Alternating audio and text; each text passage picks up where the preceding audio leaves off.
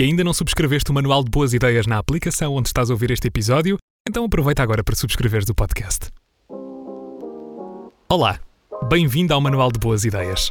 O meu nome é Diogo Pires e este é um podcast sobre ideias geniais e pessoas empreendedoras.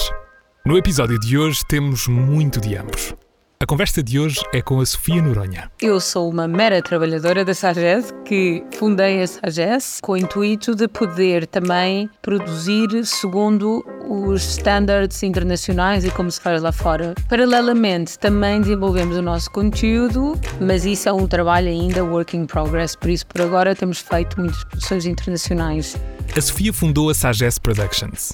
Depois de anos a estudar para ser atriz, um sonho que tinha desde pequena, percebeu que o lugar onde era feliz era no meio das trincheiras da produção como ela mesma o diz. Eu tive várias, vários apoios de, de amigos que também têm as suas próprias produtoras. A intenção era sempre, olha, vamos abrir as nossas produtoras e juntar. Mas a verdade é que depois eu tinha a minha ideia muito clara, acabei por ser eu. Eu sabia como é que queria. Quando tu já tens uma ideia, um objetivo muito marcado, não vale a pena estar a complicar. Hoje em dia somos seis pessoas. Também não é preciso muito, porque quando entra um projeto, cada projeto sou capaz de contratar até mil pessoas. Nesta conversa falamos sobre como a ambição, quando tida na medida certa, só pode dar bons frutos. Falámos também sobre como ceder as expectativas é essencial para reter clientes e parceiros.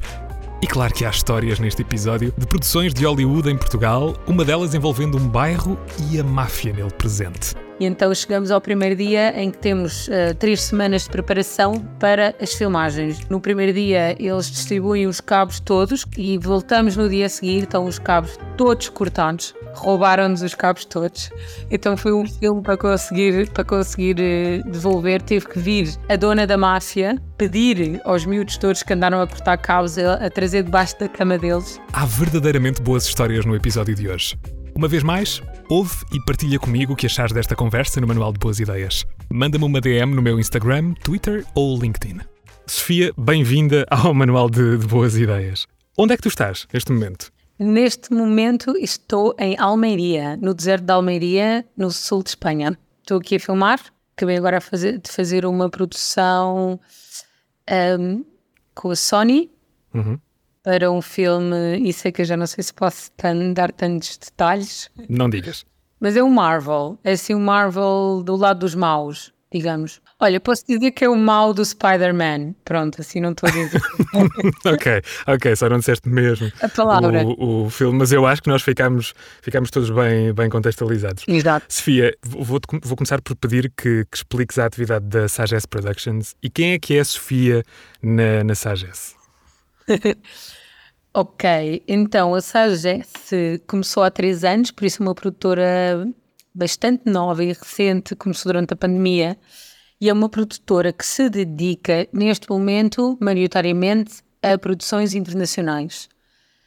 E filmamos tanto em Espanha como em Portugal e nas Canárias também, se não quiseres considerar isso como Spain man, como Mainland, também nas ilhas. Paralelamente, também desenvolvemos o nosso conteúdo, uh, sempre com, com uma linha internacional, mas isso é um trabalho ainda work in progress, por isso por agora temos feito muitas produções internacionais.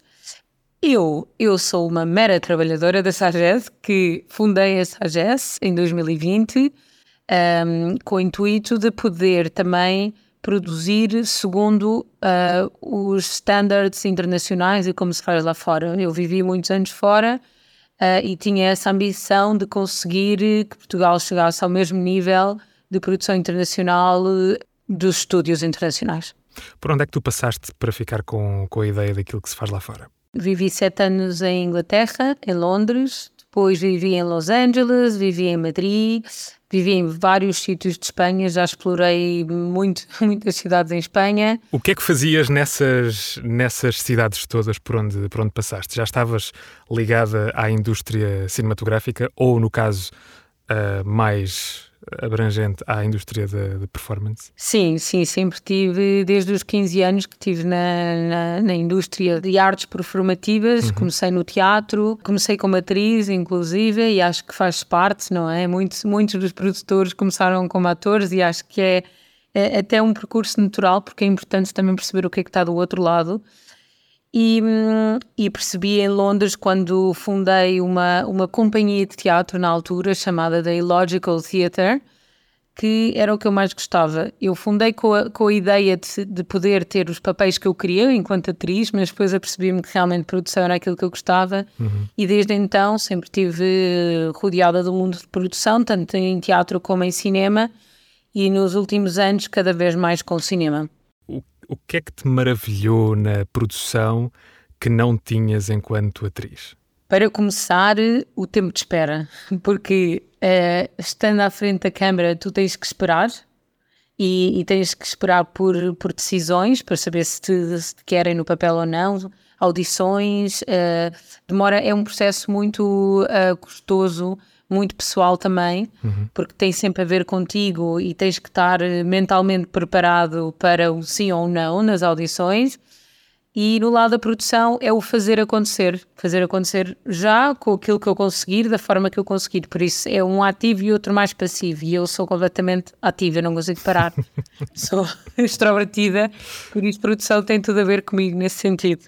Como é, que, como é que foi a tua carreira ao longo destes anos, até o momento em que aparece a Sagesse no meio da pandemia? Depois vou, vou, vou querer explorar um bocadinho a parte de criares uma, uma fundares uma, uma produtora no meio de um contexto completamente anómalo no, no mundo. Mas para já, olhando para a tua carreira, como é que, como é que ela foi até o momento em que aparece a Sagesse? Eu acho que o meu método de, de aprendizagem sempre foi trabalhar com pessoas que eu admirava. E isso é um conselho que eu, que eu tento passar às pessoas também que trabalham comigo: é se tu admiras a pessoa para quem trabalhas ou, ou, ou os teus colegas, já estás a aprender e tens de ter essa capacidade de dizer: eu não tenho que ser o melhor, eu tenho que trabalhar com quem seja melhor que eu, porque só assim que tu aprendes. Se tu sentires que és sempre o melhor, onde é que vais, onde é que vais adquirir mais conhecimento? Só trabalhando com melhores.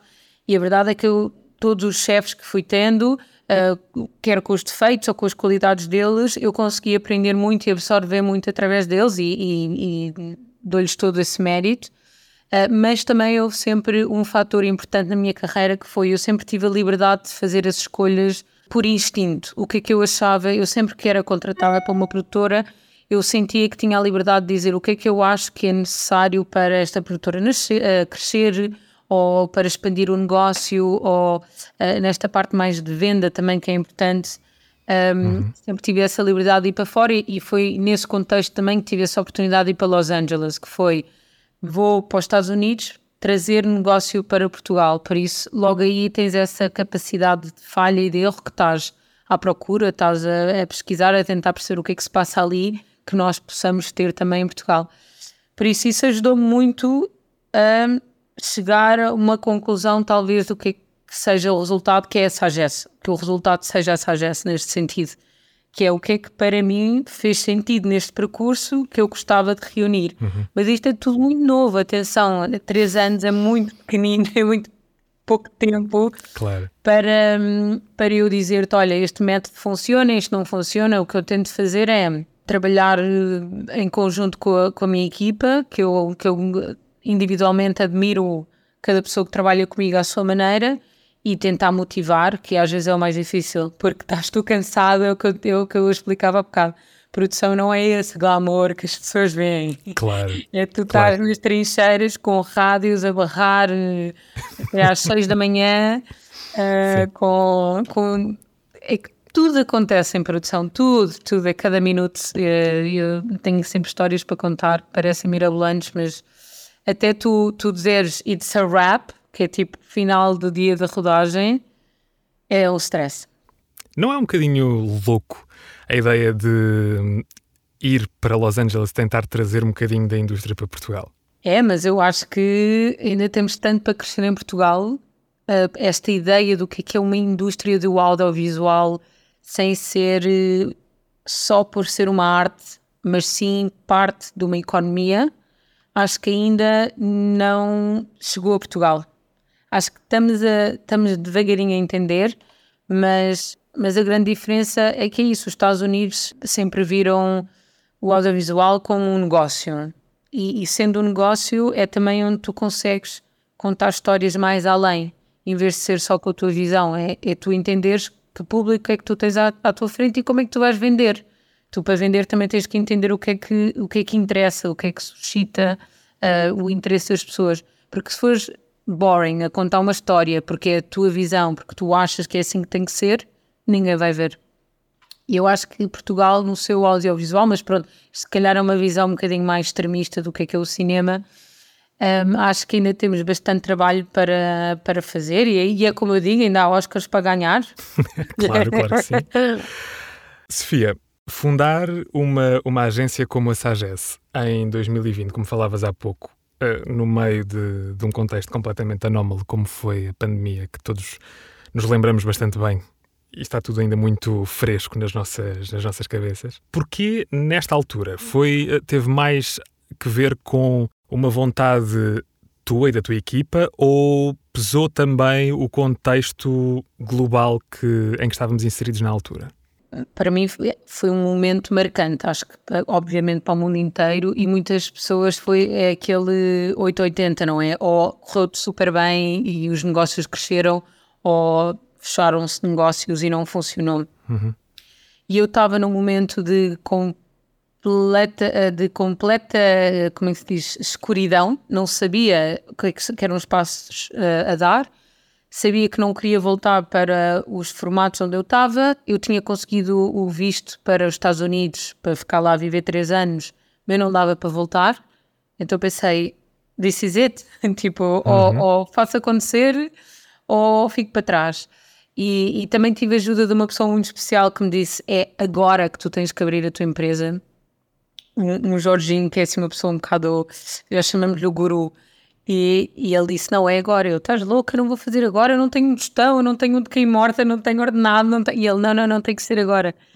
E ele, ele sentia, ele percebeu que era agora e que tinha que ser o momento. E, e a verdade é que eu tive que confiar de olhos fechados no universo, onde tu queiras, queiras chamar, e de repente é, foi tipo aquelas ondas. De repente veio uma onda e não paras. De produções atrás de produções que me deixaram continuar, que me deixaram contratar mais pessoas, criar uma marca, um, um website, uma página, eh, fazer acontecer, não é? Porque no fundo parece fácil tu teres eh, hoje em dia uma marca online, mas isso depois, uma vez escrito, parece que uh, se formaliza, não é? Então de repente está aqui e no fundo, e no fundo por trás, no backstage, só está uh, como baratas todas, ah, o que é que vai acontecer?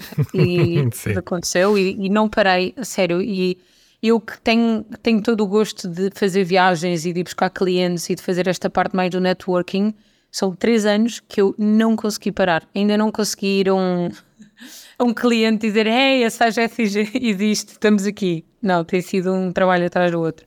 Muito bom. É bom, mas é aquele momento em que tu pensas: eu, não, eu ainda não limpei a casa, sabes? Abres okay, uma produtora, sim. contratas pessoas, sim. os projetos entram e agora é o momento de, também de ver eh, ver o que é, que é o futuro. Quem é que fazia parte da equipe inicial? Quantas pessoas é que, é que fundaram a SAGES?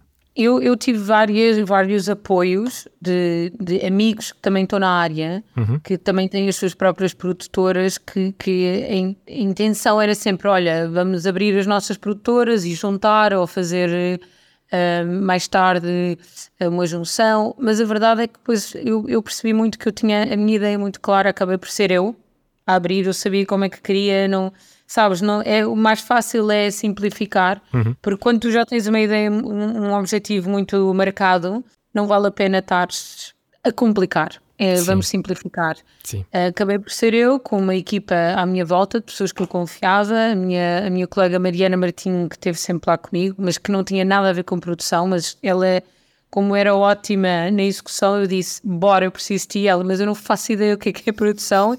e hoje em dia está lançadíssima na área de produção. E pronto, e depois fui tendo, como esta área tem esta, esta parte de cada projeto, tu consegues ir contratando pessoas freelances, depois consegues perceber quem é que tu queres manter claro. e vais mantendo. Por isso há essa, há essa flexibilidade, felizmente.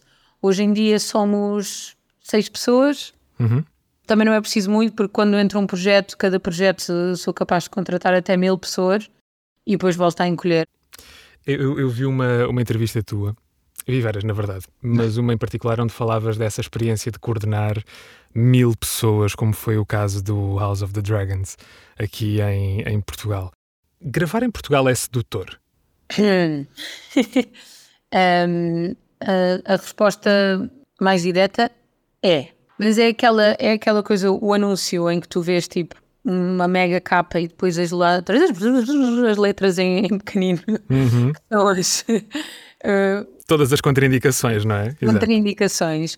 E, e eu acho que aí é mais uma vez aquilo que nós temos que melhorar e há espaço para melhorar e, e acho que até agora tem havido vontade, o futuro é, é bastante incerto até agora, mas, mas o facto de haver vontade e de Portugal querer, querer também competir com os grandes países tem sido um benefício gigante, porque junta-se junta à vontade com, um, com o, o, o luxo de Portugal, que é aquilo que vende. Agora, como eu digo sempre, e deves ter ouvido também noutras entrevistas, tem muito a ver com os incentivos fiscais e isso, para isso é preciso que o governo esteja muito alinhado connosco e que entenda esta visão um bocadinho mais abrangente do de, de, o audiovisual enquanto uma, uma indústria está a investir na economia de Portugal. Tu dizes que o look de Portugal é uma das coisas que, que vende. Qual é que é a abordagem para se trazer um projeto com uma dimensão huge, como foram qualquer um destes dois projetos que, que estávamos aqui a falar, qual é que é a abordagem para os trazer para Portugal? O que é que vai desde o momento em que tu andas à caça destes projetos até o momento em que, como dizias, podes soltar um It's a Rap? Em cada projeto, cada projeto tem o seu percurso e, e às vezes são pequenas, pequenos cliques que fazem com que os projetos uh, nos calhem uh, na nossa mesa. A Velocidade Furiosa, por exemplo, um, nós estávamos à procura de locations completamente diferentes daquilo que acabámos por filmar. Uh, inicialmente eles queriam fazer, não sei se já viste o filme, mas a parte do Rio de Janeiro. Não, ainda não. De tudo que era Rio de Janeiro em Portugal. Faz sentido. Pronto, uhum nesse sentido de dizer, durante a pandemia não, não vamos filmar para o Rio de Janeiro, etc. Por isso Portugal é it's a safe bet. Uhum. De repente uh, já não queriam filmar o Rio de Janeiro e nós íamos perder o projeto. Eles disseram, já não é preciso, vamos para Montenegro porque lá vamos filmar a autostrada. Tu nunca pensarias que em Portugal é onde tu vais filmar uma autostrada. Tu também tens que ter essa criatividade de pensar como é que eu vou manter este projeto, o que é que eu posso fazer e eh, até que ponto é que eu posso ir. Mas a verdade é que foi um, um gamble gigante, desculpa estas palavras meio inglês, meio português, porque uh, eu não tinha a certeza, um, que íamos conseguir a autostrada, dois, que eles iam querer uma autostrada com o look que, tinha, que tínhamos nós, porque Montenegro era completamente diferente, eram montanhas uh, de, de, neve, um, muito mais cinzento, muito mais escuro, e de repente tens Portugal super verde, tipo Douro, lindo morrer. Por isso, logo aí eles, ah, não, não te preocupes. Eh, a chamada que nós tivemos final, que foi uma chamada que eles disseram: olha, o projeto já não vai para Portugal.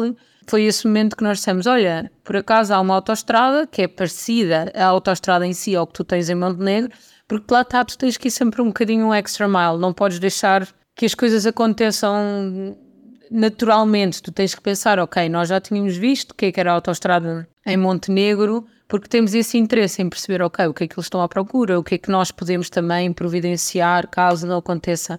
E como sabíamos o look da autostrada em Montenegro, sugerimos a, a A24 em Portugal, assim completamente, eles disseram, esquece, tipo, nada a ver, mas muito obrigada pelo vosso esforço. Sim. E só se correu muito mal é que nós voltamos. E assim foi como correu mal ali, nós fomos o plano B e olha, foi o mega plano B e, e, eles acabaram por adorar, acabaram por querer fazer mais, mais cenas, mas pronto, no momento em que há aqui esta decisão, às vezes as pessoas pensam, é tão óbvio que nós com, com estas praias ou com estas montanhas, é, é tão óbvio que eles vão querer vir, mas não é, às vezes é, sabes, é, é sorte, é trabalho, é pesquisa, é perceber, é... Uhum é sugerir no momento certo e por isso também é importante teres um, um portfólio grande de sítios que, que possa ter interesse para filmar. Pois era isso que eu estava a pensar. Há aqui, uh, primeiro, eu não. Eu acho que na ótica do espectador, quando nós estamos a ver uma, uma produção, seja ela qual for, não, não, não nos passa pela cabeça que há uma equipa monumental que se desloca entre países, entre continentes, para ir a um sítio à procura de uma autoestrada, simplesmente, não é? Exato. Acho que, acho que não é da, da, da ideia geral que, que isso acontece. E por outro lado, a ouvir-te falar, estava a pensar que bons conhecedores do nosso país vocês têm de ser para conhecer estes, estes locais. Muitos, mas muitos nós fizemos. Antes, antes sequer estarmos na autostrada, nós comíamos fazer Rio de Janeiro e íamos fazer várias vilas e também um, a Pedreira. Nós, uhum. eu fiquei talvez três a quatro meses numa carrinha a ir a milhares de sítios em Portugal, milhares e milhares e milhares, e tirar fotografias à procura. E depois a questão é, nestes filmes grandes, o brief está sempre a mudar.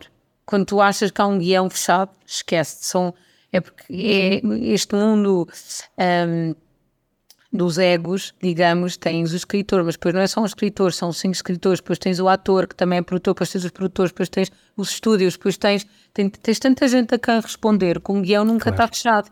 Então, se o ator decide que afinal quer ir para o México, então o guião tem que, tem que mudar todo. Ou se quer fazer uma cena porque a cara dele não fica bem, querem fazer uma cena mais de longe. Há tantas coisas envolvidas que as pessoas nem imaginam. Ou a agenda do ator, se a agenda do ator não, não tem o mesmo dia que é o dia que nós temos a autoestrada, então já não dá.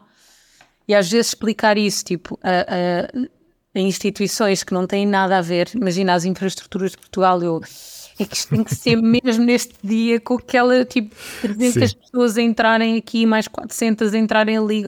E eles tipo, uh, but who are you? Estás a ver um bocado. Por isso, é, é, eu acho que a grande dificuldade é gerir o mundo real com o mundo das produções. E é, é, fascinante pensar em, todos os, em todas as pontas que tu tens de, de unir.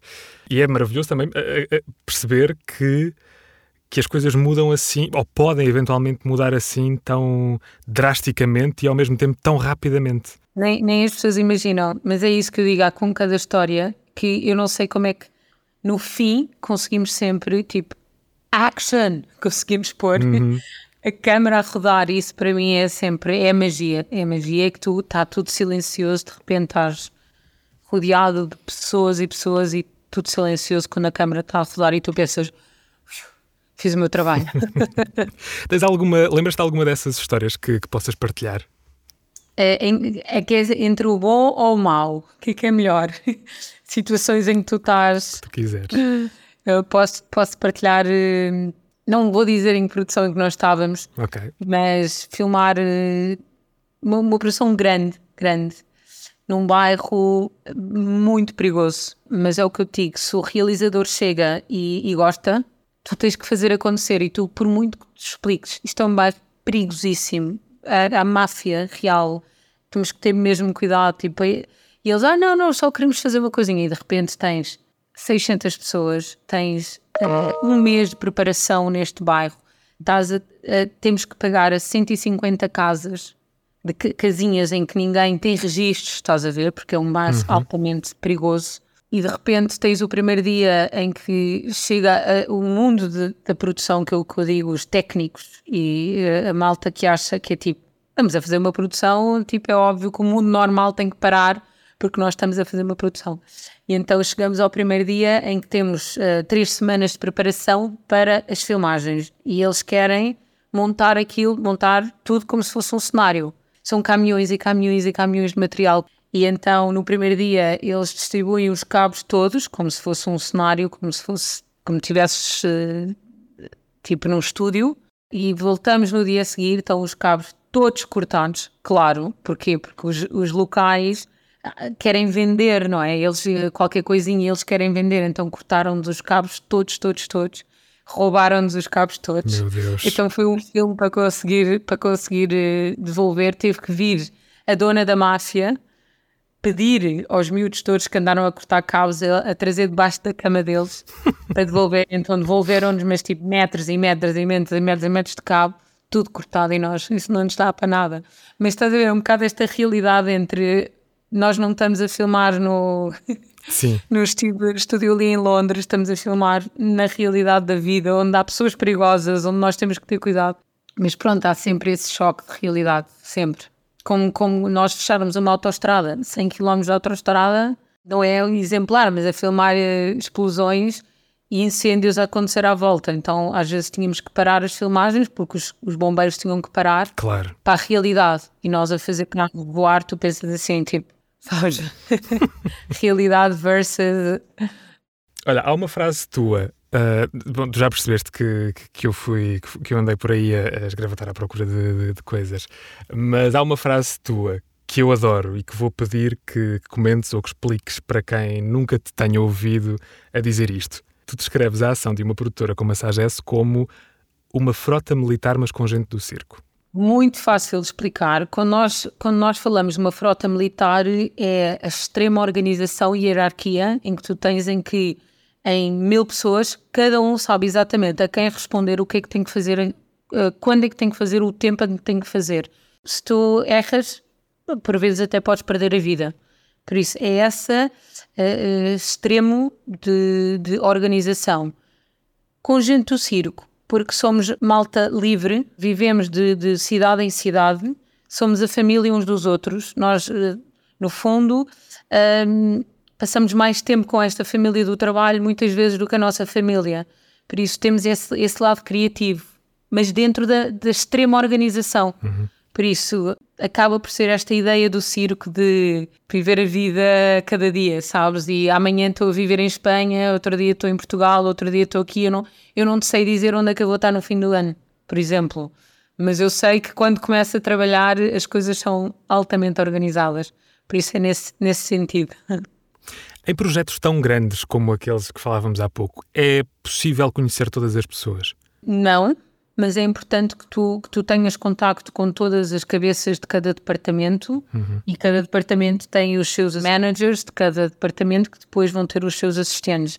Por isso, quando eu digo é uma hierarquia altamente organizada e, e tem que ser respeitada, eu sei quem é quem. Estás a perceber? Às vezes não sei os nomes, mas eu sei precisamente que ele está naquele departamento a fazer o quê, quando, quantas pessoas eu sei, porque eu tenho que gerir esse orçamento também. Claro. Da tua experiência e do contacto que, que vais tendo com equipas uh, internacionais, quão diferente é que é trabalhar nesta indústria em Portugal ou noutros países? No caso trazer também produções para Portugal versus levá-las para, olha, para a Espanha, por exemplo, onde tu estás. É engraçado porque ainda agora falava disso com os meus colegas portugueses que estão aqui nesta produção, porque eu sempre que posso trago o máximo de portugueses comigo nas produções internacionais e uh, também trago estrangeiros para as produções portuguesas, porque também acho que é importante essa mistura. Um, a grande diferença que eu noto são duas, uma positiva e uma negativa. Começo pela negativa. Falta de experiência em muitas coisas. Uh, há certas coisas que, como eu te estava a explicar, são protocolos altamente estabelecidos em que tu notas que muitas vezes para os portugueses é, é, é novo, não sabem do que é que estamos a falar, mas pelo lado positivo, nós temos ainda tantas ganas, como se diz em Espanha, tanta vontade de fazer acontecer, que fazemos o que for preciso para que fique bem feito. Por isso, é, é esta diferença, quando tu vais, quando estás com equipas inglesas, eles já fazem isso há tanto tempo que já estão. Eles sabem o que é que têm que fazer, sem dúvida, se calhar melhor que ninguém, mas já não têm aquele brilho. Uhum. Espanha, um bocadinho a mesma coisa. Chegas ao português, os portugueses vão fazer 10 vezes melhor, se calhar não sabem como ou o que têm que fazer, mas vão fazer 10 vezes melhor. Por isso é interessante trabalhar com esse, com esse paralelismo. É por aí que dizes que o maior desafio do teu trabalho é ajustar os protocolos internacionais aos portugueses? Sem dúvida, sem dúvida, porque é, é, o que eu digo, estes protocolos existem já muito formatados. O audiovisual é enorme lá fora, nos Estados Unidos, no UK, em Espanha, inclusive, de tamanho e de orçamentos gigantes, brutais. É, é mesmo assustador ver isso. E Portugal, nós conta-se pelos dedos as produções grandes que se fez em Portugal e ainda não fizemos nenhuma que seja verdadeiramente inteira. Fizemos, se calhar, filmes mais pequenos, mas não, não com a dimensão de Hollywood, uhum. ou partes, fizemos semanas ou dias, mas, mas pode ser muito duro conseguir fazer todo um, um projeto inteiro, por isso acho que ainda estamos a trabalhar nisso. Dúvida essencial que eu tenho neste momento. Achas que de alguma, de alguma forma a internacionalização dos nossos atores nos traz esse spotlight para trazer produções para cá? Ou achas que são duas coisas que não se cruzam? Ah, cruzam-se completamente. Acho que eu sou 100% a favor de promovermos tudo ao mesmo tempo. Não, acho que nada tem que ser só, por exemplo, só uma produtora ou só um projeto. Ou, acho que tem que ser tudo ao mesmo tempo para entenderem que nós temos uma posição a marcar. E isto aqui também é engraçado porque quando escolheram a Daniela Melchior, eu nunca falei com ela, não nos conhecemos e ao mesmo tempo eu sabia exatamente o que, é que estava a acontecer com as audições dela, porque eu sou muito amiga do produtor. Filmou o Cabo Fast e ele contava-me: Ah, a Daniela vem hoje. A Daniela não sei o quê. Olha, acho que vamos escolher a Daniela também, já que vamos filmar em Portugal. E ela não faz ideia disto, por isso não há qualquer tipo de comunicação nesse sentido. Fantástico. E ao mesmo tempo teve um impacto, teve um impacto tanto ela filmar o Fast and Furious como ser, ter, ter sido filmado em Portugal. Mas sim, também são outros mundos. Atrás da produção é tipo, who cares? Estás a ver? As pessoas querem é ver, é importante ver à frente das câmaras. Por isso eu acho que é importante dos dois lados. como é que uma empresa como, como a Sagesse eh, se mantém atrativa num, numa indústria como é a indústria cinematográfica? Uh, olha, pergunto-me isso todos os dias.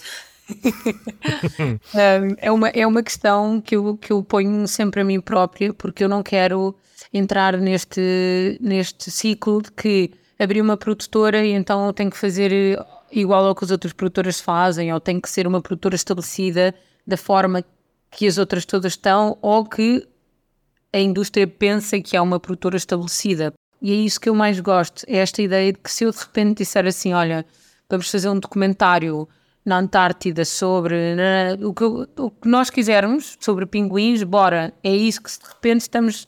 A nossa vida à volta de pinguins e gelo e, e como é que vamos. Eh, o uh, que, que, que são os dias deles, mas de repente estamos a fazer um projeto, uma velocidade furiosa, é carros, é instituições, é. Instituições, digo, que conseguir a, a licenças para filmar uh, onde quer que seja. Por isso, acho que é manter, é, é manter-te. Hum, verdadeiro àquilo que eu acredito que seja a criatividade. Não deixar-te ir no ramo-ramo da administração de uma produtora.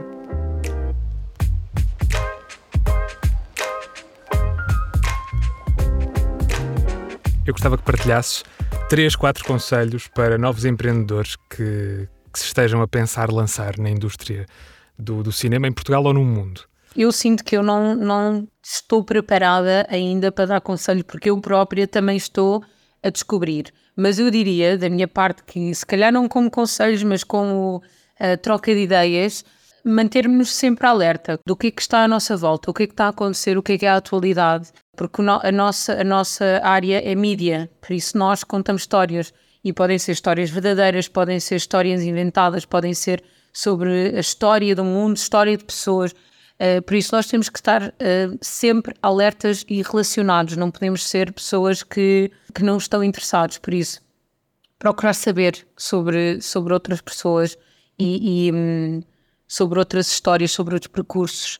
Acho que a inspiração é super importante. E às vezes tu estás num momento da tua vida que é tipo, não tenho a certeza do que é que eu quero fazer. Houve histórias de outras pessoas, o que é que foi o percurso deles. Às vezes pessoas até que falharam, não tem que ser pessoas que só estão no sucesso, porque muitas vezes, até um podcast muito fixe que é o How to Fail, uhum. da Elizabeth Day, é muito fixe porque ela conta histórias de falhanços. Claro que são pessoas que acabam eventualmente por chegar a algum sítio, mas não existe esta ideia do sucesso. Tipo, eu, eu pelo menos não acredito. Claro que, claro que as pessoas, ainda para mais nos, nos dias de hoje do social media, parece que tipo, está aqui o sucesso e, e eu consegui o sucesso, está aqui.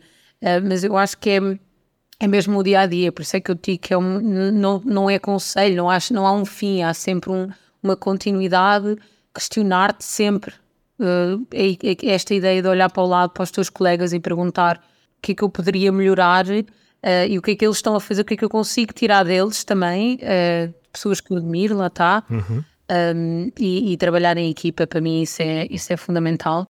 Mas, acima de tudo, é, é não ter medo. É não ter medo porque não há é isso, não há nada que tu possas fazer que tu digas isto não, não ajudou no meu percurso, nada que seja uh, erros, e é muito duro, é muito duro viver no erro, porque estás constantemente a dizer eu falhei, eu não estou a fazer bem, e isto para mim acontece-me diariamente, não é? Quando estás a gerir uma equipa ou equipas novas, imagina, estou sempre com pessoas novas, tens que estar sempre a pôr-te em, em xeque, não é? Eu sempre, eu, eu, eu acho que eu penso assim, mas de repente vem outra pessoa que me diz que o mundo não é assim, não é?